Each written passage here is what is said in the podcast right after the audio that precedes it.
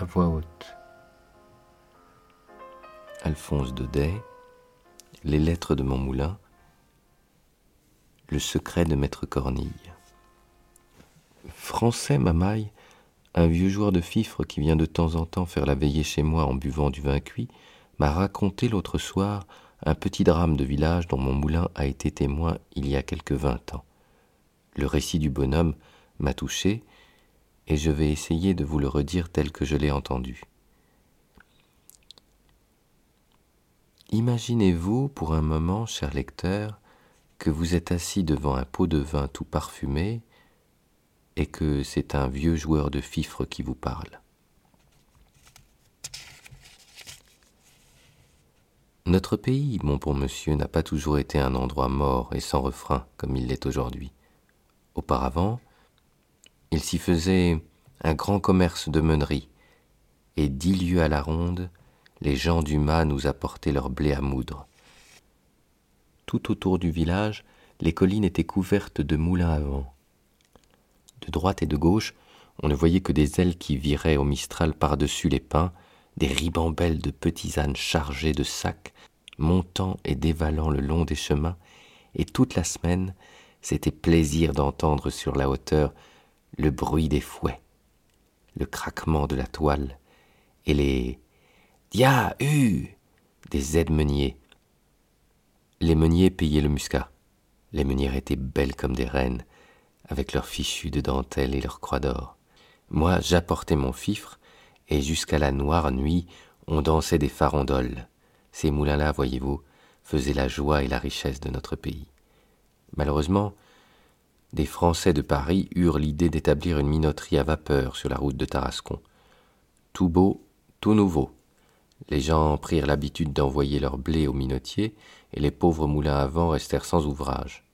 Pendant quelque temps, ils essayèrent de lutter, mais la vapeur fut la plus forte, et l'un après l'autre péquèrent. Ils furent tous obligés de fermer. On ne vit plus venir les petits ânes. Les belles meunières vendirent leurs croix d'or, plus de muscat, plus de farandole.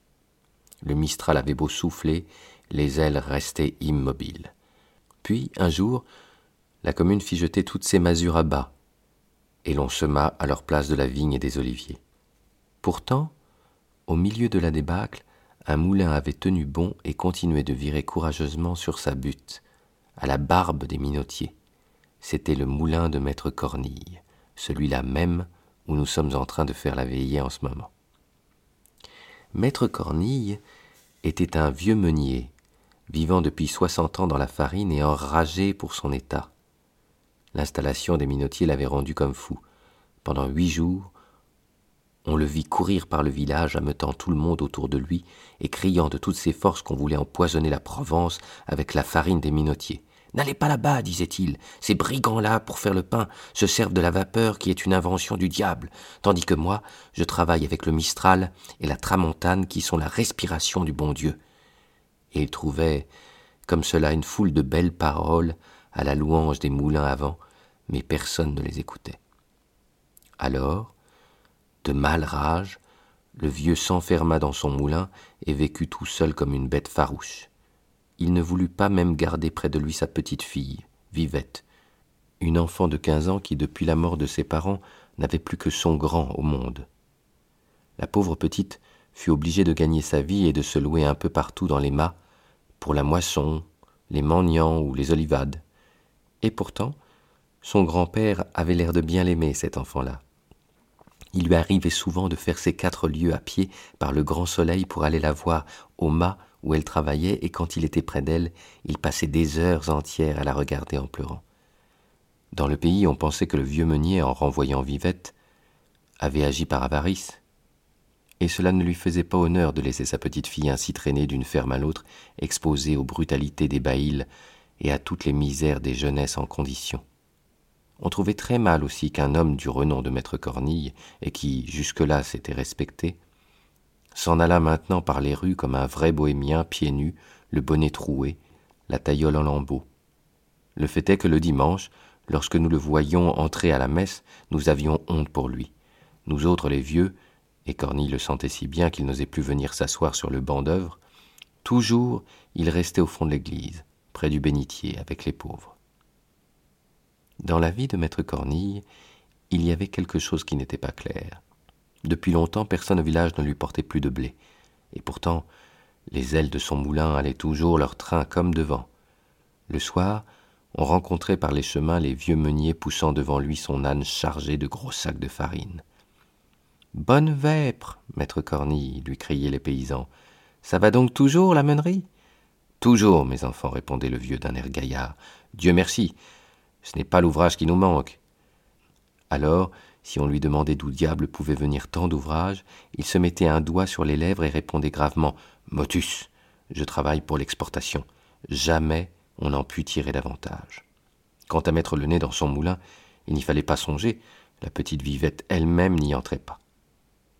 Lorsqu'on passait devant, on voyait la porte toujours fermée, les grosses ailes toujours en mouvement, le vieil âne broutant le gazon de la plateforme, et un grand chat maigre qui prenait le soleil sur le rebord de la fenêtre et vous regardait d'un air méchant. Tout cela sentait le mystère et faisait beaucoup jaser le monde. Chacun expliquait à sa façon le secret de maître Cornille. Mais le bruit général était qu'il y avait dans ce moulin-là encore plus de sacs d'écus que de sacs de farine. À la longue, pourtant, tout se découvrit. Voici comment. En faisant danser la jeunesse avec mon fifre, je m'aperçus un beau jour que l'aîné de mes garçons et la petite Vivette s'étaient rendus amoureux l'un de l'autre. Au fond, je n'en fus pas fâché, parce qu'après tout, le nom de Cornille était en honneur chez nous. Et puis, ce joli petit passereau de Vivette m'aurait fait plaisir à voir trotter dans ma maison. Seulement, comme nos amoureux avaient souvent occasion d'être ensemble, je voulus, de peur d'accident, régler l'affaire tout de suite, et je montai jusqu'au moulin pour en toucher deux mots au grand-père. Ah. Le vieux sorcier. Il faut voir de quelle manière il me reçut. Impossible de lui faire ouvrir sa porte. Je lui expliquai mes raisons, tant bien que mal, à travers le trou de la serrure, et tout le temps que je parlais, il y avait ce coquin de chat maigre qui soufflait comme un diable au-dessus de ma tête. Le vieux ne me donna pas le temps de finir et me cria fort malhonnêtement de retourner à ma flûte, que si j'étais pressé de marier mon garçon, je pouvais bien aller chercher des filles à la minoterie.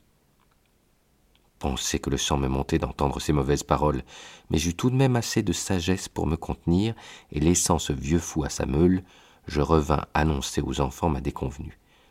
Ces pauvres agneaux ne pouvaient pas y croire. Ils me demandèrent comme une grâce de monter tous deux ensemble au moulin pour parler au grand-père. Je n'eus pas le courage de refuser. Et prrrt, voilà mes deux amoureux partis. Tout juste comme ils arrivaient là-haut, maître Cornille venait de sortir. La porte était fermée à double tour, mais le vieux bonhomme en partant avait laissé son échelle dehors, et tout de suite l'idée vint aux enfants d'entrer par la fenêtre, voir un peu ce qu'il y avait dans ce fameux moulin. Chose singulière, la chambre de la meule était vide. Pas un sac, pas un grain de blé, pas la moindre farine au mur, ni sur les toiles d'araignée. On ne sentait pas même cette bonne odeur chaude de froment écrasé qui embaume dans les moulins. L'arbre de couche était couvert de poussière et le grand chat maigre dormait dessus. La pièce du bas avait le même air de misère et d'abandon. Un mauvais lit, quelques guenilles, un morceau de pain sur une marche d'escalier, et puis dans un coin trois ou quatre sacs crevés d'où coulaient des gravats et de la terre blanche. C'était là le secret de maître Cornille. C'était ce plâtras qu'il promenait le soir par les routes pour sauver l'honneur du moulin et faire croire qu'on y faisait de la farine. Pauvre moulin, pauvre Cornille. Depuis longtemps les minotiers leur avaient enlevé leur dernière pratique. Les ailes viraient toujours, mais la meule tournait à vide. Les enfants revinrent tout en larmes, me conter ce qu'ils avaient vu. J'eus le cœur crevé de les entendre. Sans perdre une minute, je courus chez les voisins, je leur dis la chose en deux mots, et nous convîmes qu'il fallait sur l'heure porter au moulin de Cornille tout ce qu'il y avait de froment dans les maisons. Sitôt dit, sitôt fait. Tout le village se met en route, et nous arrivons là-haut avec une procession d'ânes chargés de blé, du vrai blé celui-là. Le moulin était grand ouvert. Devant la porte, maître Cornille, assis sur un sac de plâtre, pleurait, la tête dans ses mains. Il venait de s'apercevoir en rentrant que pendant son absence, on avait pénétré chez lui et surpris son triste secret. Pauvre de moi, disait-il. Maintenant, je n'ai plus qu'à mourir. Le moulin est déshonoré. Et il sanglotait, à fendre l'âme, appelant son moulin par toutes sortes de noms, lui parlant comme à une personne véritable. À ce moment, les ânes arrivent sur la plateforme, et nous nous mettons tous à crier bien fort, comme au bon temps des meuniers. Ohé, du moulin Ohé, maître Cornille Et voilà les sacs qui s'entassent devant la porte, et le beau grain roux qui se répand par terre de tous côtés. Maître Cornille ouvrait de grands yeux. Il avait pris du blé dans le creux de sa vieille main et il disait, riant et pleurant à la fois, C'est du blé, Seigneur Dieu, du bon blé. Laissez-moi que je le regarde.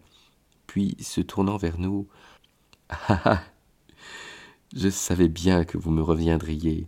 Tous ces minotiers sont des voleurs. Nous voulions l'emporter en triomphe au village. Non, non, mes enfants. Il faut avant tout que j'aille donner à manger à mon moulin. Pensez donc, il y a si longtemps qu'il ne s'est rien mis sous la dent. Et nous avions tous des larmes dans les yeux de voir le pauvre vieux se démener de droite et de gauche, éventrant les sacs, surveillant la meule, tandis que le grain s'écrasait et que la fine poussière de froment s'envolait au plafond. C'est une justice à nous rendre. À partir de ce jour-là, jamais nous ne laissâmes le vieux meunier manquer d'ouvrage. Puis un matin, maître Cornille mourut, et les ailes de notre dernier moulin cessèrent de virer, pour toujours cette fois. Cornille mort, personne ne prit sa suite. Que voulez-vous, monsieur? Tout a une fin en ce monde, et il faut croire que le temps des moulins avant était passé, comme celui des coches sur le Rhône, des parlements et des jaquettes à grandes fleurs.